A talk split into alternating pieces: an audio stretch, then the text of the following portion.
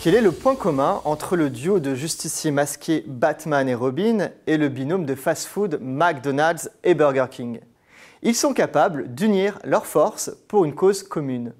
Tandis que Batman est épaulé par Robin pour lutter contre le crime à Gotham City, les deux géants du fast-food, eux, s'associent, le temps d'une campagne de communication, dans la lutte contre le cancer. Ce partenariat entre marques, nommé le co-branding, a pour but de valoriser une action de communication ou de marketing d'une manière commune. Dans le cadre du co-branding entre McDonald's et Burger King, il s'agissait de soutenir un même projet caritatif, la lutte contre le cancer, avec la promesse d'un côté de reverser 2 dollars à des actions caritatives pour traiter le cancer des enfants à chaque Big Mac vendu, et le soutien de l'autre d'arrêter de proposer le Whopper dans son catalogue pour encourager la clientèle à aller chez McDonald's. L'opération de co-branding commence généralement par l'analyse de la clientèle cible qui se doit d'être la même pour chaque marque.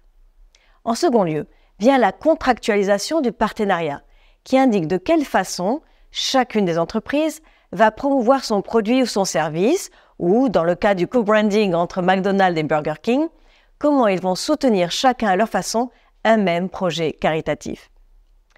La question peut aussi se poser de rajouter des référents, c'est-à-dire des célébrités comme des stars, des influenceurs ou toute autre personne pouvant avoir un impact sur l'acte d'achat des consommateurs. La décision de présenter ce co-branding sous une forme de support de communication et de marketing est aussi essentielle.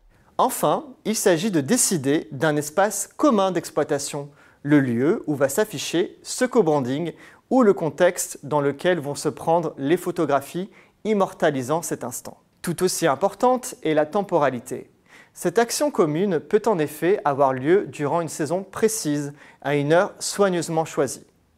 Les deux parties doivent s'entendre sur tous ces détails et bien en amont de la production lors de la contractualisation de ce que l'on pourrait nommer leur jumelage communicationnel. Chacune gardant son identité, mais les deux diffusant une image commune à leur même cœur de cible. Le co-branding fonctionne bien si une harmonie ressort entre les marques, si ce partenariat est bien équilibré avec un effet naturel. C'est le cas de la mini-série The Beauty Inside, un partenariat entre Intel et Toshiba, qui a remporté d'ailleurs le prix du meilleur branded content. The Beauty Inside raconte l'histoire d'Alex, qui se réveille chaque matin dans un autre corps, et raconte ses aventures sur son ultrabook Toshiba, grâce au processeur Intel. Ces deux marques ont parfaitement réussi leur exercice de co-branding en co-construisant un récit en cohérence avec leurs images respectives.